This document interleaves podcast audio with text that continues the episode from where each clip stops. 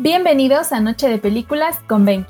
El día de hoy te traemos recomendaciones de pelis de terror mexicanas, pero ojo, de las viejitas pero bonitas que no te puedes perder. Número 1. El vampiro, versión de 1957 del director Fernando Méndez. Un filme emblemático en la historia del cine de vampiros y también en el cine de horror mexicano. Fernando Méndez, alias Cecil Bill, nos presenta la historia de una joven que al visitar a su tía enferma, en una antigua y misteriosa hacienda, descubre que el sitio se ha convertido en un nido aterrador de vampiros.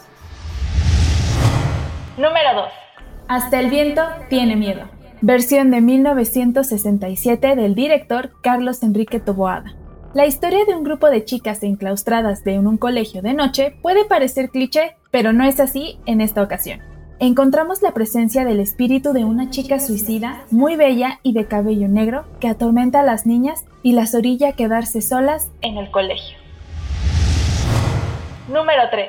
El espejo de la bruja. Versión de 1962 del director Chano Urueta. La historia de un hombre que mata a su esposa para casarse con otra y años después la difunta toma venganza a través de un espejo hechizado por su tía, que es una bruja. Número 4.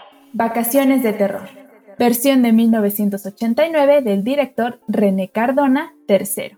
Sabemos que no es la mejor película de terror, pero no nos dejarán mentir que en su tiempo, y siendo niños, esta peli nos aterrorizó. Aquí conocemos a una familia que se va de viaje a una casa de campo, pero todo comienza a tornarse espeluznante cuando Gaby, una de las hijas, cae en el pozo y se encuentra con una muñeca que pertenecía a una bruja, provocando una serie de eventos oscuros.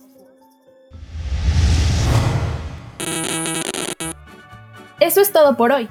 Si quieren alguna cápsula de algún tema en específico, no olvides dejar tus comentarios en nuestro grupo Noche de Películas con BenQ. Te habla Cali, hasta la próxima.